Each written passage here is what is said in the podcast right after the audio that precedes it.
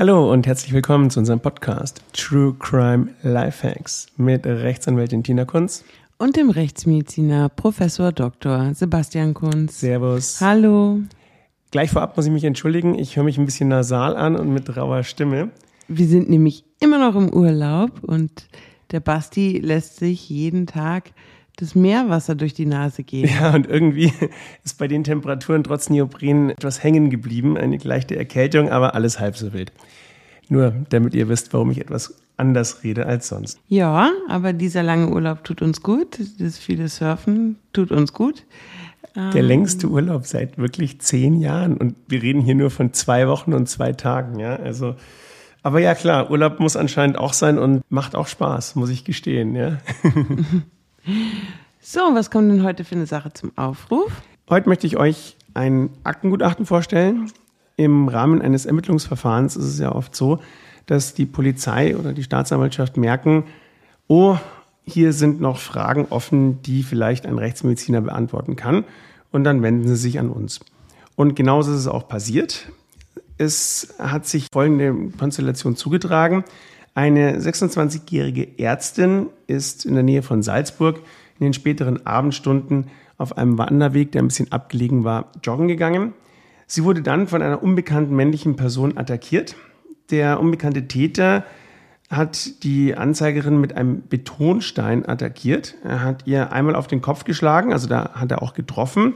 Sie ist daraufhin zu Boden gegangen, wie sie sagt, in Rückenlage. Der Täter hat sich dann auf äh, sie drauf gekniet, beziehungsweise vor sie hingekniet und hat weiter auf sie eingeschlagen. Sie hat die Angriffe abwehren können mit ihren Händen, hat geschrien und letztlich hat der Täter dann von ihr abgelassen und sei in den Wald geflüchtet und sie ist anschließend zur Polizei gegangen. Und was hat sie bei der Polizei dort berichtet, so wie es sich zugetragen hat? Was ich gerade erzählt habe. Also was macht die Polizei dann? Erklär das mal. Also im Idealfall wird natürlich alles aufgenommen und ein Rechtsmediziner, eine Rechtsmedizinerin geholt, um eine körperliche Untersuchung durchzuführen. Also sofort angerufen, egal um welche Tages- oder Nachtzeit. Das ist der Idealfall, ja. Weil eine rechtsmedizinische Untersuchung ist in jedem Fall besser als eine klinische. Also ich will jetzt keinem klinischen Kollegen, klinische Kollegin zu nahe treten, aber der Job eines, ich sage jetzt mal, normalen Arztes ist ja erstens, dass man der Patientin, dem Patienten immer glaubt und der Fokus ist ja ausgerichtet auf Helfen. Und da wird nicht geschaut, hat der oder die auch noch Verletzungen am Rücken, was sie nicht genannt hat, hat die Verletzungen irgendwo anders, dann werden die Fotos nicht detailliert gemacht oftmals, da wird einfach nicht forensisch fotografiert und dokumentiert und das ist natürlich sehr, sehr wichtig für unsere Interpretation und auch für das Gericht, damit es dann gerichtsverwertbar eben präsentiert werden kann auch. Ja, wichtig ist ja für dich, was hat der oder diejenige für Verletzungen und auch welche Verletzung hat sie gerade nicht. Genau, also das ist das, was ich gemeint habe, dass man eben nicht auf den Rücken schaut, wenn da keine Verletzungen angegeben werden. Es ist genauso wichtig, die nicht vorhandenen Verletzungen zu dokumentieren als die vorhandenen, weil das kann ja genauso eine Rolle spielen. Und wenn sie jetzt aber medizinische Hilfe braucht, also medizinisch versorgt werden muss, dann wird sie natürlich prioritär in eine Klinik äh, Genau, also im Idealfall macht man das dann zusammen mit dem klinischen Kollegen, der klinischen Kollegin. Oder man schaut erst als Rechtsmediziner drauf und gibt dann die Person weiter an die Klinik, je nachdem natürlich, wie stark das ist. Ich meine, klar, Notfall, ähm, der kommt nicht erst in die Rechtsmedizin, der kommt natürlich erst in die Ambulanz, das ist klar. Und die Kollegen von der Polizei haben hier Fotos gemacht, also die haben die Wunde fotografiert, vor Ort im Krankenhaus dann. Die eine Wunde. Alle Wunden. Also mhm. sie haben ähm, eine Kopfwunde dokumentiert. Sie haben Wunden an den Unterarmen. Sie hatte an den Unterarmen blaue Flecken und schürferartige Verletzungen. Sie haben auch ihr Gesicht fotografiert, wo sie Blutanhaftungen hatte. Und ähm, jetzt kommt's, die sind dann im Nachgang an das Waldstück gegangen, wo sie überfallen wurde und haben dort einen Betonstein gefunden, was das Tatwerkzeug war. Und an diesem Betonstein waren auch Blutspuren. Und diese Blutspuren wurden ebenfalls fotografisch festgehalten. Der Betonstein, also das Tatwerkzeug, hat übrigens 1,9 Kilo gewogen und eine Kantenlänge gehabt von 17,5 Zentimeter, 15 Zentimeter, 9 Zentimeter und 8,5 Zentimeter. Also das war jetzt kein klassischer Block, sondern eben so ein unregelmäßig geformter Betonstein mit so Kiesel drauf und dran noch, also so kleine Steinchen sozusagen. Und du bist hingefahren, hast sie untersucht? Nee, das ist ein Aktengutachten. Ah, ja, okay. Also du hast nur die Bilder bekommen von dem Stein, von den Wunden und so weiter. Und hast es alles bei dir im Büro bearbeitet. Und was ist dir dabei durch den Kopf gegangen? Also die Fotos waren sehr klassisch für ein Aktengutachten, muss man einfach leider sagen. Sie sind nicht klassisch schlecht. Immer optimal. Ähm, oftmals ist kein Maßstab oder ein größengetreuer Gegenstand angelegt. Also hier vielleicht den Tipp an alle, die was fotografieren wollen, damit man die Größe in Relation setzen kann, wenn kein Maßstab zur Hand ist. Euromünze, 2 Euro Münze, also irgendwas, was einfach genormt ist, größengetreu ist, wo man weiß, okay, hier kann ich abschätzen, wie groß eine Verletzung ist. Das ist immer ganz wichtig. Und wichtig ist auch Übersicht und Detailaufnahme. Und natürlich scharf und nicht überbelichtet etc. Das ist klar. Aber die Fotos waren insgesamt durchaus verwertbar. Und zwar hatte sie eine Quetschrisswunde innerhalb der behaarten Kopfhaut, sagt man. Also wenn man jetzt von der Stirn nach oben geht, da wo der Haaransatz ist, also bei mir ist jetzt da keiner, aber und wenn man da so drei Querfinger im Scheitelbereich nach hinten geht, da hatte sie eine Quetschrisswunde, die mit einer Einzelknopfnaht chirurgisch versorgt war zu dem Zeitpunkt schon.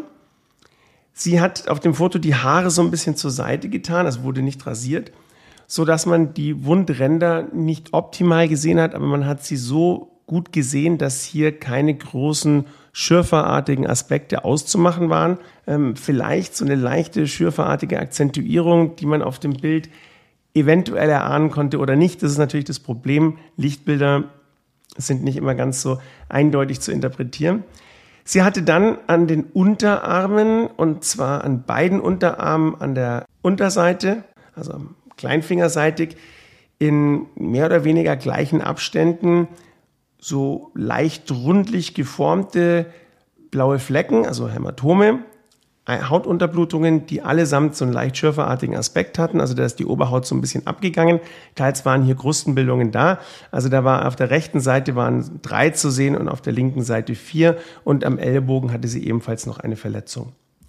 Und dann war noch ein Bild dabei, wo sie auf ihrer rechten Gesichtshälfte eine wirklich großflächige Blutanhaftung hatte, die einen wischerartigen Aspekt hatte. Also das war Blut, das von der Wunde oben runtergelaufen ist, mutmaßlich, und dann zur Seite hin weggewischt wurde. Was hat dir die spezielle Spur gesagt? Diese Blut. Das ist ja eine Mischung.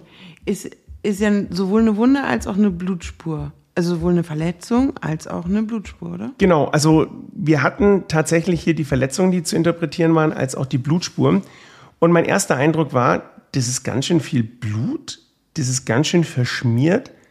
Und warum zum Teufel ist die mit so einem verschmierten Blut in die Klinik oder zur Polizei? Also wenn ich jetzt joggen gehe und mit dem Auto in die Notaufnahme gehe oder zur Polizei, dann, dann mache ich mich doch sauber.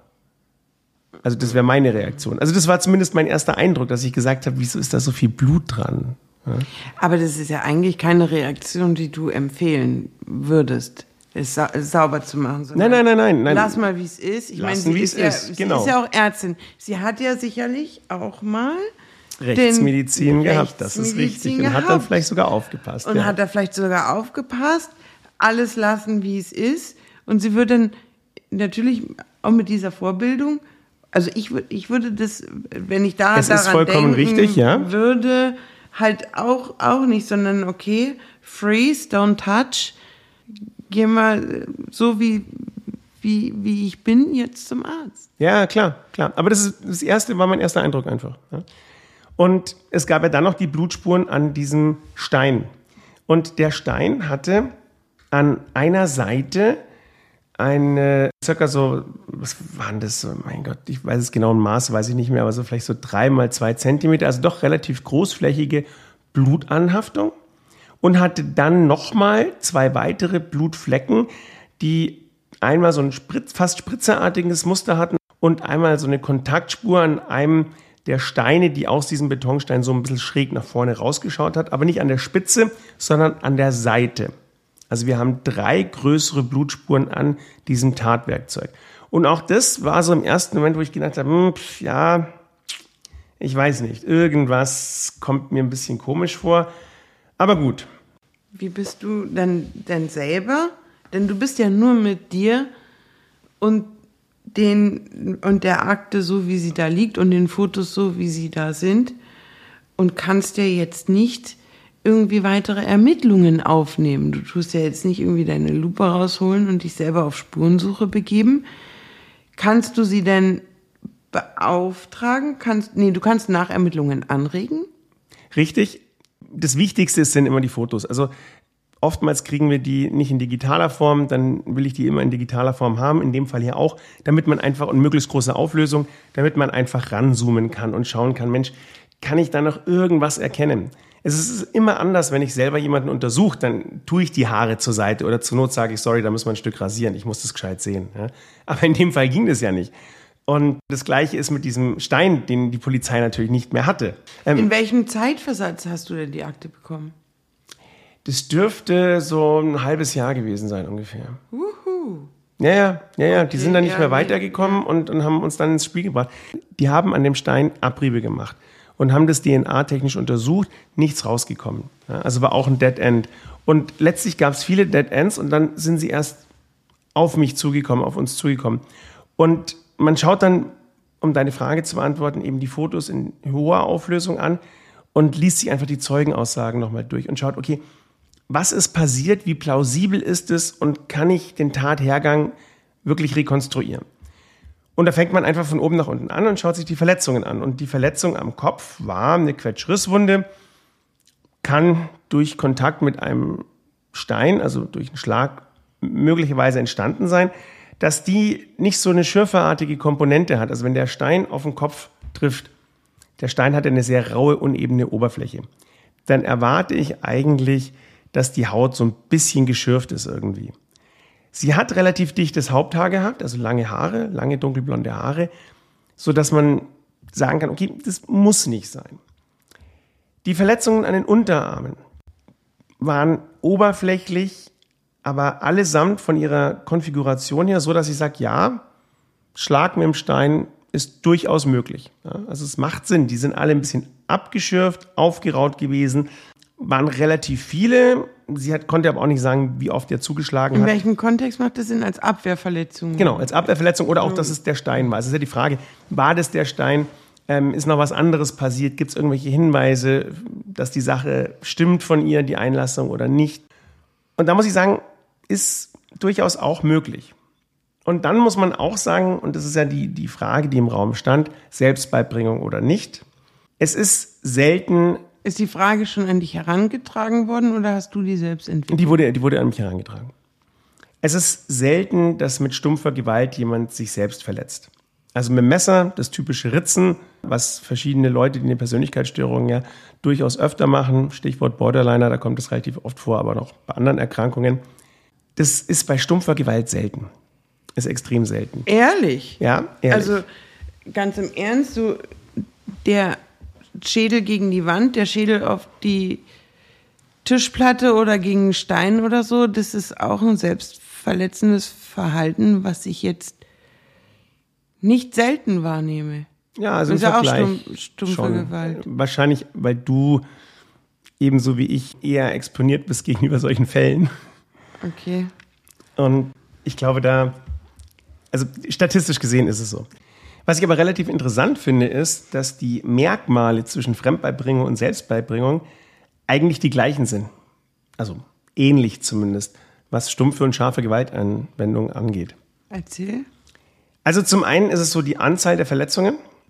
Ich habe bei einer Fremdbeibringung eher selten eine große Anzahl an Verletzungen. Die anatomische Lokalisation ist wichtig. Also klar, bei einer Selbstbeibringung muss ich an die Stelle rankommen.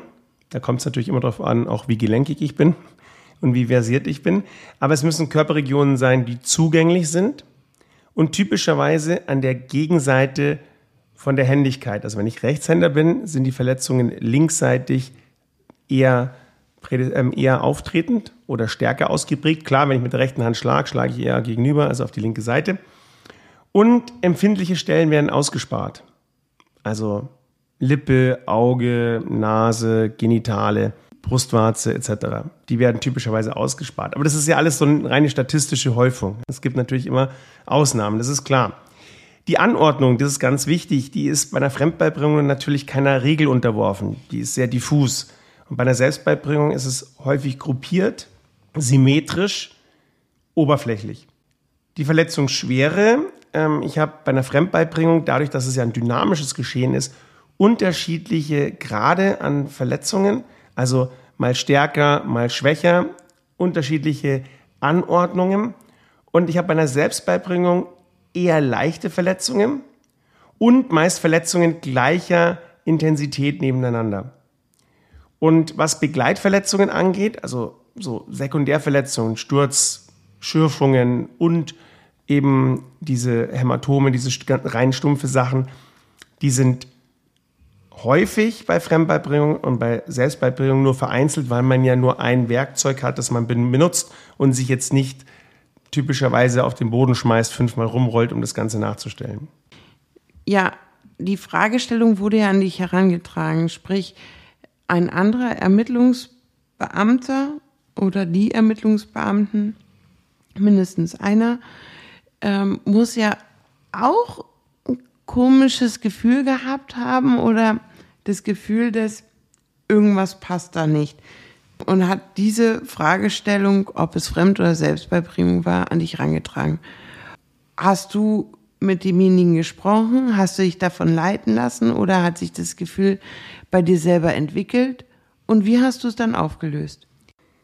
Ich bin natürlich in Kontakt mit denen gewesen. Also wenn man Aktengutachten hat, gibt es immer wieder Nachfragen, weil es steht nicht alles in der Akte drin. Beziehungsweise man will wissen, ob die Akte auch vollständig ist. Passiert ja auch manchmal, dass irgendwelche Sachen noch ergänzt werden, die einfach noch nicht in der Akte sind oder einfach nie in die Akte gekommen sind.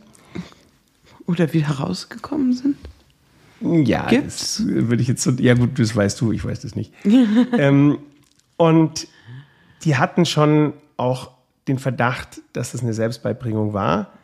Eben aufgrund der Tatsache auch, dass sie nicht weitergekommen sind und dass die Story ja, vielleicht ein bisschen obstrus ist, der unbekannte Fremde aus dem Wald, der kommt, aber solche Sachen gibt es natürlich.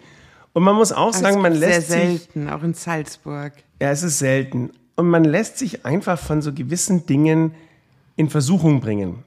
Also man muss objektiv bleiben, das ist ganz klar. Aber klar, wenn die Polizei einem in eine Richtung was sagt, muss man sich das anhören, als ein Fakt nehmen, aber natürlich nicht verinnerlichen. Das ist ganz klar. Auf der anderen Seite ist man natürlich auch irgendwie so, dass man sagt, naja, die ist Ärztin, die ist differenziert, die kennt sich medizinisch aus, warum soll die jetzt da was vormachen? Das macht doch keinen Sinn. Also wenn man vom gleichen... Ja, oder sie kann gerade sehr gut. Oder genau, gerade ja. sehr gut, ja. Aber man ist vielleicht dann so ein bisschen so, ja, weißt du, so unter Kollegen sozusagen, dass man die Person etwas positiver wahrnehmen will, als sie vielleicht ist. Also man muss diese ganzen einzelnen Aspekte versuchen einfach abzuschütteln und distanziert sich damit auseinandersetzen, das ist klar. Der Punkt, der letztlich für mich beweisend war, und das ist einfach. Beweisend, tatsächlich beweisend. Für mich beweisend war, ja. Das waren nicht die Verletzungen.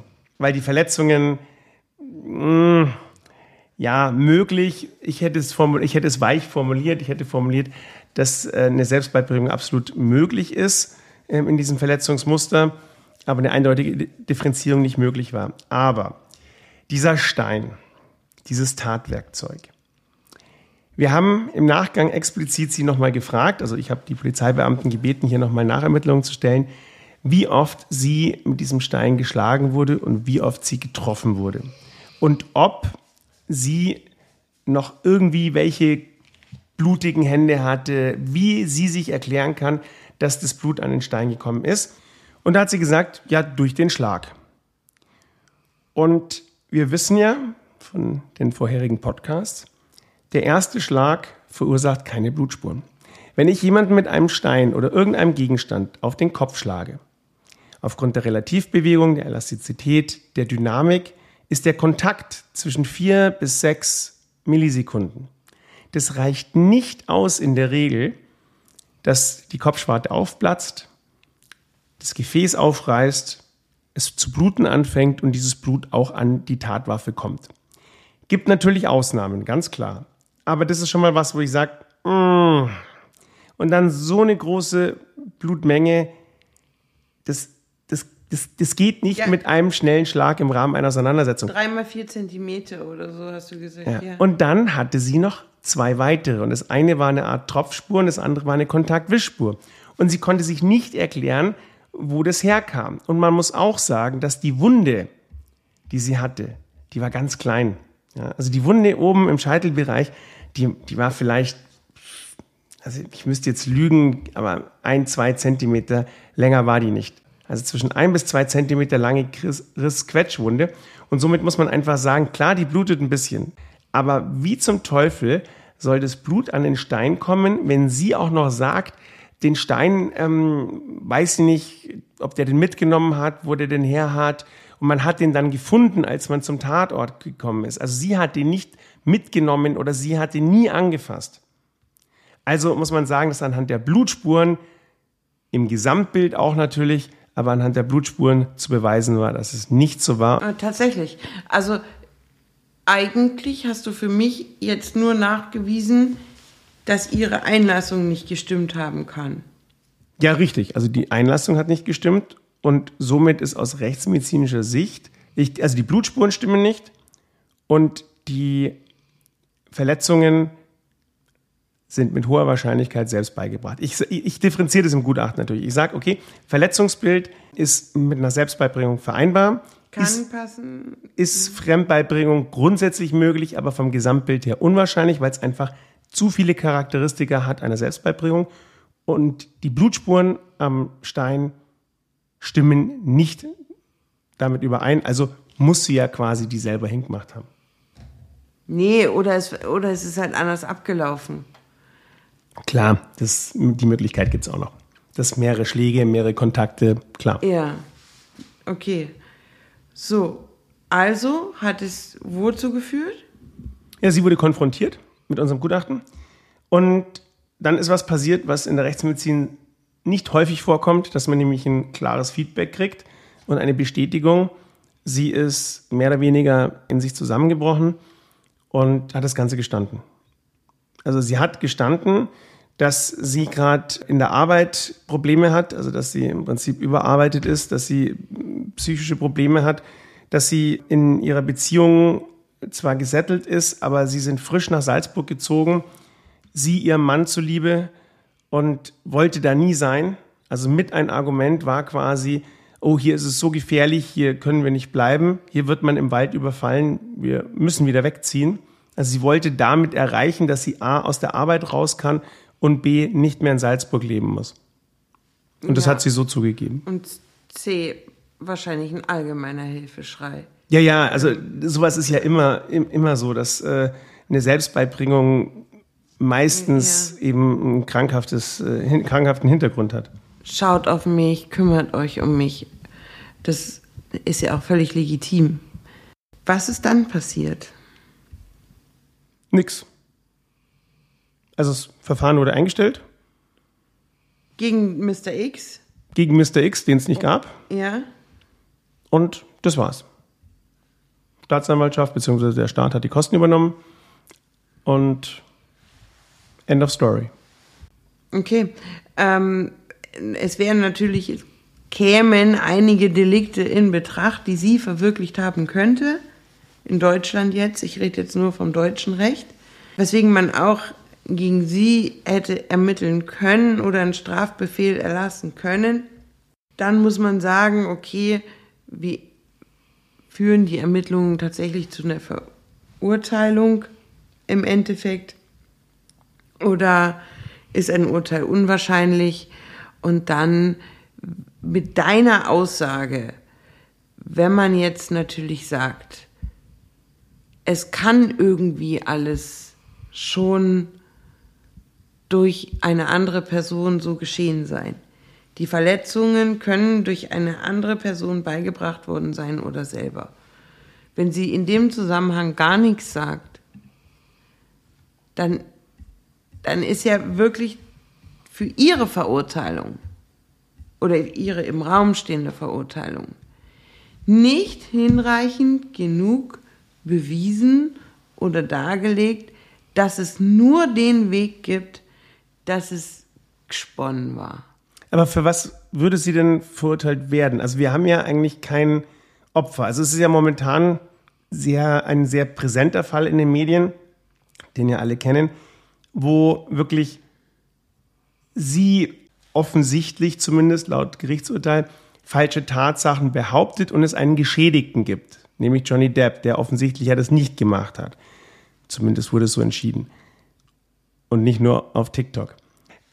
Aber da gibt es ja einen Geschädigten. Und da ist es klar, da muss man sagen, okay, Vortäuschen falscher Tatsachen zu Lasten von jemandem, okay. Wenn ich jetzt aber niemanden habe, der sozusagen als Opfer oder als Benachteiligter äh, in Frage kommt, geht es dann genauso oder was sind da die Unterschiede? Also, Vortäuschen falscher Tatsachen gibt es als Delikt so nicht. Das habe ich mir schon gedacht, dass das der falsche Ausdruck war. So. Es ist äh, kein Delikt, es gibt keinen Straftatbestand des Vortäuschens falscher Tatsachen. Das Vortäuschen falscher Tatsachen kommt so ein bisschen der, bei der Urkundenfälschung zum Tragen, dann in der Definition und auch ähm, beim Betrug, was ja ein Vermögensdelikt ist, dass ich da durch das Vortäuschen falscher Tatsachen oder das Entstellen echter äh, Irrtum errege. Ja? Aber sonst gibt es diese Begriffe so nicht. Okay, wie heißt es dann? Das, was du meinst, wäre eine falsche Verdächtigung zum Beispiel. Ich verdächtige jemanden, eine Straftat begangen zu haben, und zwar gegenüber einer Behörde oder einer anderen Stelle, die zur Entgegennahme von Anzeigen legitimiert ist. Also Sprich, ich gehe zur Polizei und zeige XY an. Oder, was natürlich im, in meinem Bereich, in dem ich ja so arbeite, im Betäubungsmittelstrafrecht, öfter zum Tragen kommt, ich mache vom 31 BTMG Gebrauch und verzähle halt irgendeinen Schmarrn und liefere Leute ans Messer, in Anführungsstrichen, die ich noch nie leiden konnte. 31 BTMG bedeutet was? Ja, das ist so eine Art in Anführungsstrichen Kronzeugenregelung.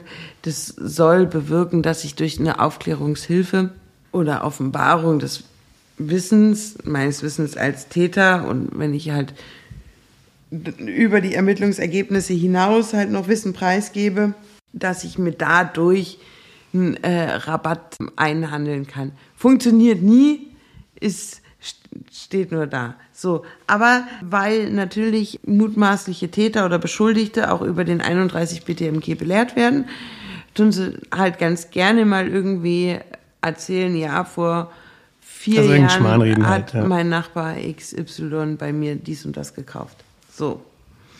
Das wäre eine falsche Verdächtigung. Deine Frage war ja äh, konkret, ich brauche dafür eine, eine konkrete Person. Die muss ich jetzt nicht eindeutig benennen, aber die muss identifizierbar sein. Aber das ist quasi wurscht, ob ich also sage. Jetzt, wenn sie jetzt zum Beispiel sagt, der äh, in, in, in schwarz gekleidete, der immer zwischen 17 und 18 Uhr am Waldrand langläuft ähm, mit seinem weißen Hund, dann ist der, der war's.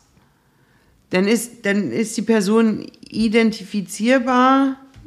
Tatsächlich, also wenn es sie gibt, natürlich vorausgesetzt. Und dann wäre das eine falsche Verdächtigung. Ist es wurscht, was ich der Person quasi dann andichte? Also falsche Verdächtigung, Körperverletzung, Vergewaltigung oder wie du jetzt sagst, Drogenhandel? Einer rechtswidrigen Tat. Und es ist egal, wie schwer die Tat ist. Ja. Und was wäre da das Strafmaß für die Person, die das macht? Also die falsch verdächtigt? Nach unten offen und nach oben gedeckelt auf fünf Jahre.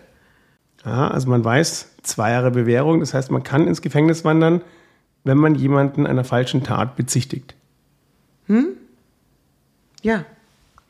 Und kann man, kann man, aber es ist trotzdem, also ein, ein Delikt eher im sehr, sehr unteren Rahmen. Also wenn ich jetzt bei maximal fünf Jahren bin. Ja, aber es kann ja ganz schön krass sein. Also ich finde, es sollte schon einen Unterschied machen, ob ich jetzt sage, der hat einen Bleistift geklaut oder der hat sich sexuell an, was weiß ich, Kindern vergriffen oder sowas. Also das kann ja ruinierend sein, sowas. Das schlägt sich ja, das schlägt sich ja selbstverständlich in, in dem Strafmaß äh, nieder.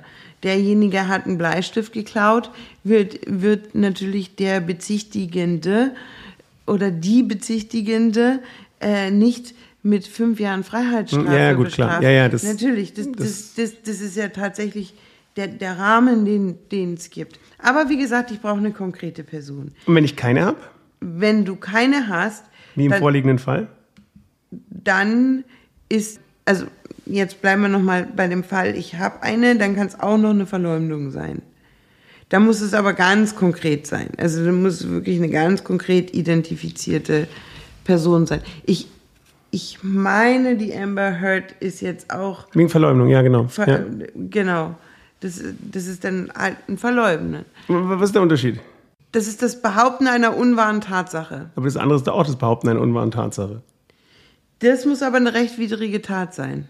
Die unwahre Tatsache bei dem 164er, den ich dir gerade erläutert habe, muss eine rechtswidrige, rechtswidrige oh, Knoten in der Zunge, Himmelbimmel, eine rechtswidrige Tat sein. Und beim 187 StGB reicht eine jedwede unwahre Tatsache. Der hat seine Frau betrogen. Und was ist da das Strafmaß? Auch bis fünf Jahre oder Geldstrafe. Gleich. Ich finde, Verleumdung hört sich immer schlimmer an. Irgendwie, keine Ahnung. Das ist nur mein Sprachempfinden. Aber es ist im Prinzip, und, und wenn es das, also wenn es quasi beides ist, wird es nicht gedoppelt Nein, oder, nein, oder nein, addiert oder, oder, okay. Das, ja. Okay, und jetzt? Ähm, so. Und dann gibt's halt das Vortäuschen einer Straftat. 145d. genau, wenn ich keinen konkreten, Genau. Und da ist unter Strafe gestellt eben das Vortäuschen einer Straftat.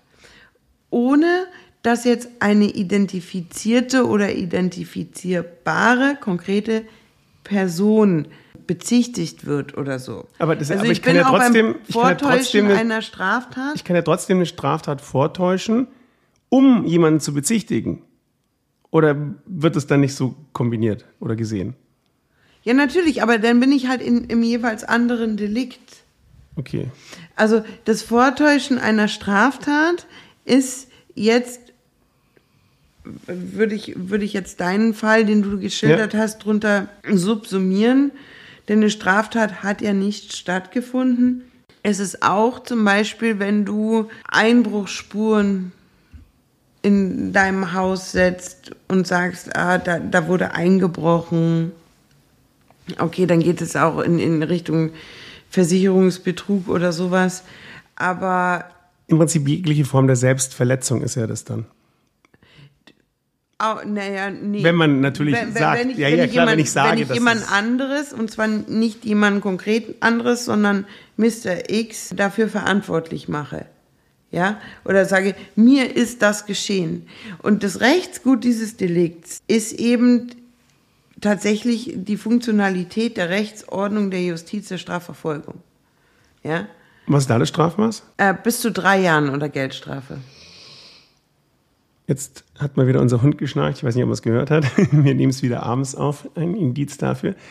Bis zu drei Jahre oder Geldstrafe. Das heißt, es ist Wenige. nicht so hoch, weil ich ja keinen habe, der sozusagen mit in Mitleidenschaft gezogen wird.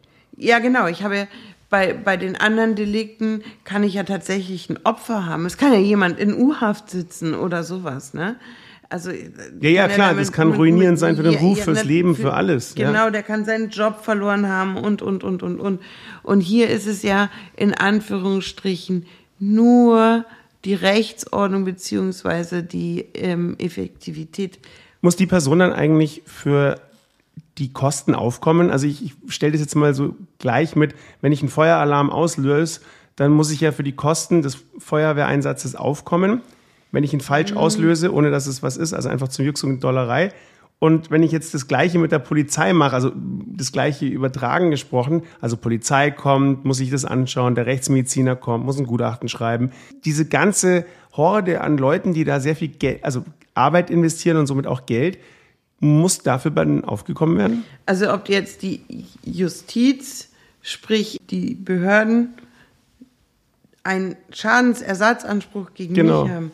Nein. Nicht? Das fände ich aber gerechtfertigt, muss ich sagen. Das ist ja, das ist ja sowas, sowas ist ja ein Riesenaufwand. Ja, aber es ist die Aufgabe eben ähm, des Staates beziehungsweise der Ermittlungsbehörden zu ermitteln von Amts wegen, wenn sie von irgendwas erfahren und eben den Sachverhalt aufzuklären, so, so, so wie er ist. Und sie haben ja dann, dann ja auch eine Straftat aufgeklärt, also andersrum, diesen ganzen Rundum-Sachverhalt. Ja, Ja. gehört quasi zum Job. Aber es ist möglich für, für die konkrete Person, also jetzt bei der Ver Verleumdung oder falschen Verdächtigung, dass die zivilrechtlich Schadensersatzansprüche geltend macht gegen den Täter oder die Täterin. So, aber was viel schlimmer ist in dem ganzen Zusammenhang und deswegen ich kann, ich kann deine Verwunderung auch verstehen. Es war ein bisschen ironisch gemeint, dass ich gesagt habe, irgendwie, es war ja nur das Rechtssystem betroffen. Das ist nicht so. Es ist die Rechtsordnung und damit die Sicherheit von allen betroffen. Und es ist vor allen Dingen die Frau betroffen, die als nächstes durch den Wald rennt Und Verletzungen hat, die vielleicht komisch ausschauen. Ja, ja, klar. sich, sich tatsächlich aufgrund der Stresssituation und so weiter nicht genau erinnern kann, wie oft jetzt wer aus welcher Richtung womit auf sie eingehauen hat oder auch nicht, wie sie genau gehalten wurde etc. Und der wird dann nicht geglaubt. Und, und das ist, das ist schlimmer. Also nicht, weil dann keiner dafür bestraft wird oder so, das ist ja obsolet. Ein, einfach nur für, für, für dieses Opfer, was dann halt sekundär nochmal viktimisiert wird, weil, weil sie es nicht schafft, sich Glauben zu Ja, das, das, also das, das, das kann ich nachvollziehen, weil wir haben mehr Gutachten, wo eben keine Selbstbeibringung im Raum steht, sondern wo es nur darum geht, halt, was war das für, ein, für eine Art von Gewaltanwendung? War die potenziell lebensgefährlich? War die akut lebensgefährlich etc.? Und weniger, wo quasi im Raum steht oder vielleicht schon klar ist, ob es eine Selbstbeibringung war oder nicht. Also ich glaube, dass es durchaus das eine oder andere Mal einen nicht sachverständigen Rückschluss einer im Ermittlungsprozess beteiligten Person stattfindet. Also das kann auch ein Arzt sein. Das hatte ich auch schon, dass ein, ein Kollege einfach eine Meinung hatte, die er geäußert hat, die nicht rechtsmedizinisch fundiert war, die falsch war, die aber erst in Zweitinstanz von mir dann aufgelöst wurde, weil in Erst- Erstinstanz man eben dem Kollegen, der ja auch ein Arzt ist, klar, dem glaubt man halt mal. Also man muss schon aufpassen, weil so einfach, wie das jetzt vielleicht dargestellt wurde in dem Fall mit, ja, ja, klar, Selbstbeibringung, ist es nicht immer. Und wenn man eben in dem Fall die Blutspur nicht gehabt hätte, hätte ich auch eine Tendenz gegeben, ganz klar. Aber die hätte ich weicher formuliert und dann ist die Frage, was dann letztlich dabei rauskommt. Vor allem auch, wenn jemand anderes noch als Geschädigter involviert ist. Aber du hast mir mal erzählt, dass sehr, sehr viel äh, gerade an Sexualdelikten von dir nachgewiesenermaßen nicht geschehen ist. Das, was ich jetzt gemeint habe mit Selbstbeibringung und so weiter, ähm, Sexualdelikte waren da ausgeklammert. Also stumpfe Gewalt, scharfe Gewalteinwirkung. Gut, Sexualdelikte können auch stumpfe Gewalteinwirkungen sein.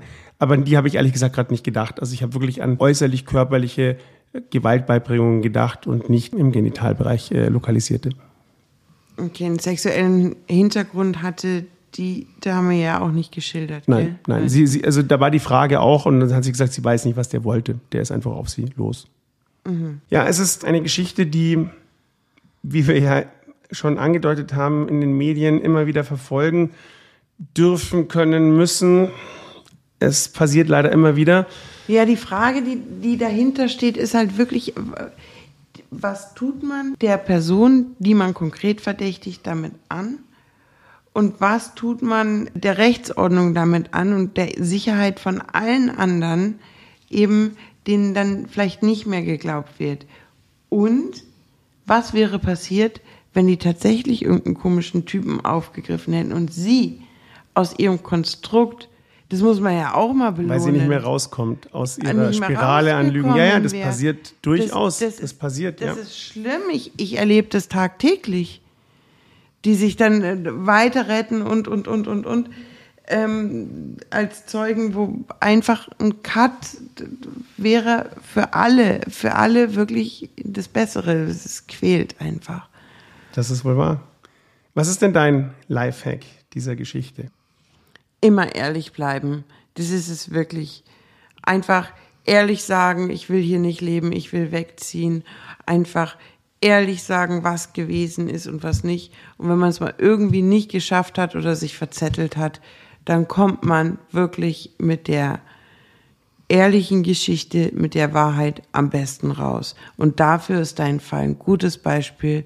Immerhin ist gegen sie nicht weiter ermittelt worden. Die haben vielleicht privat noch was zu lösen gehabt. Und die Sache war einfach gegessen. Mein Lifehack ist ein bereits sehr bekannter Lifehack. Lügen haben kurze Beine. Und wenn die Rechtsmedizin involviert ist, dann sind die noch viel, viel kürzer, die Beine, dann wird noch viel schneller aufgeklärt. Und daher kann ich auch nur mich dir anschließen und sagen, Leute, seid nett zueinander, seid offen und ehrlich. Schreit's euch lieber mal gescheit an, als dass ihr euch gegenseitig irgendwie falsch verdächtigt. Ich dachte, dein Lifehack wäre ein anderer, ehrlich gesagt. Also, ich hätte gedacht, dass du dieser Kollegin einfach nochmal mitgeben willst, dass sie, sie hatte ja in Rechtsmedizin sehr gut aufgepasst, aber auch die Einheit über Blutspuren hätte sie noch besser inhalieren sollen. Ja gut, das wäre der Lifehack vielleicht an die Studenten gewesen, ja. Und Studentinnen. In diesem Sinne, euch einen schönen Tag, Nachmittag, Abend, Nacht, wann auch immer ihr uns hört. Macht's es gut. Servus. Ciao, ciao.